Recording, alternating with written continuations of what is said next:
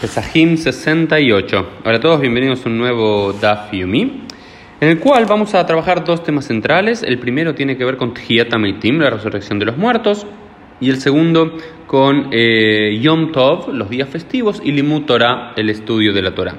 ¿Y por qué vamos a hablar del primero de los términos de Tjiatamaitim, ¿cuál es la relación de Tjiatamaitim, la resurrección de los muertos, con lo que veníamos viendo en la Gemara? Prácticamente nada, pero todo. Y en, esta, en una asociación más o menos libre de la Gemara, estaban hablando de eh, Mihui Kravab. El Mihui Kravab era el limpiado muy profundo con un cuchillo, al parecer, de los intestinos, de los animales que había que sacarlo del altar.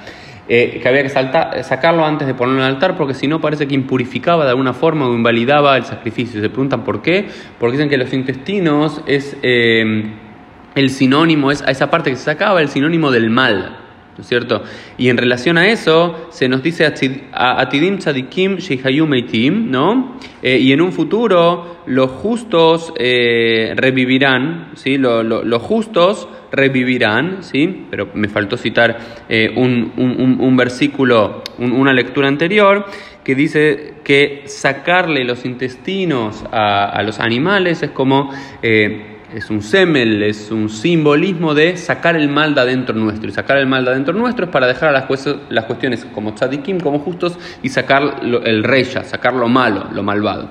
Y ahí lo conecta la, la, la hablando de eh, con esta idea que en un futuro los tzadikim van a revivir.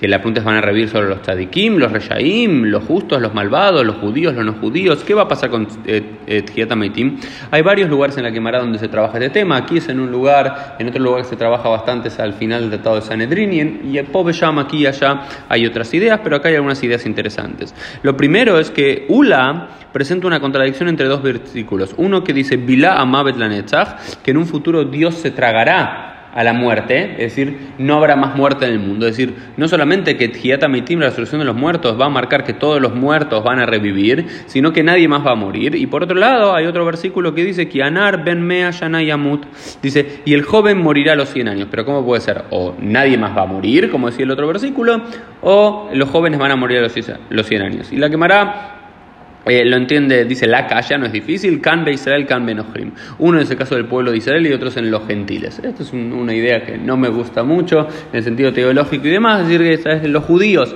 van a vivir eternamente y los no judíos van a vivir mucho, sí, pero no van a morir, pero van a terminar eh, eh, muriendo, sí. Y por otro lado, después la que me hace punta, ¿y qué van a hacer los no judíos ahí? Era como, hay que entender lo que es un momento de la historia donde eh, los no judíos trataban bastante mal a los judíos y los judíos tenían bastante resentimiento con los no judíos, con el mundo gentil, eh, con los romanos, con los cristianos, con las persecuciones y demás. Por lo cual decía, ¿qué, qué, por qué en definitiva van a revivir? ¿No? Solo deberían revivir los tzadikim y dice, no, no solo deberían eh, revivir los tzadikim dentro del pueblo de Israel, sino que revive todo el pueblo de Israel y toda la humanidad, los no gentiles también. ¿Pero qué? Los no gentiles van a estar para servir al pueblo de Israel. Es una idea que teológicamente no comparto, pero está aquí en eh, la quemara. Eh, y lo otro, frente a esta idea de, de de quién va a revivir y demás, hay otra noción de que luego dice la quemara, dice, Ani Amit yo voy a, eh, yo soy el Dios dice, yo soy el que da la muerte y el que revive, ¿sí? Y luego, Mahatzati Rape, voy a dañar y luego voy a curar. ¿Qué significa esto? Dios primero va a revivir a los muertos, tal como murieron, y luego los va a curar, y no al revés. Es decir, si a alguien le faltaba una pierna, le va a dar una pierna, si alguien murió de algo, se lo va a curar. En ese orden, y en este mundo fantástico, ¿no es cierto? Que también decía que la luz del mundo, que el mundo no se va a alumbrar más con el sol, sino con una luz supranatural y demás. Shmuel es el que discute todo esto y dice, no, Ein y Mota La única diferencia entre este mundo y los tiempos mesiánicos es que el pueblo de Israel ya no va a estar subsumido a una dominación extranjera en su tierra, va a tener independencia política y cultural.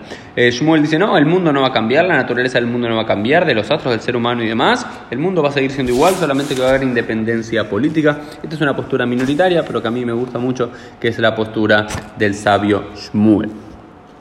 Y el otro tema que vamos a hablar hoy eh, está relacionado con Yom Tov y el estudio de la Torah. Y esto se conecta con aquellas cosas que en la, en la Mishnah se discutía si se puede eh, el corbán de Pesach, Dojeta Shabbat o lo Dojeta Shabbat. ¿sí?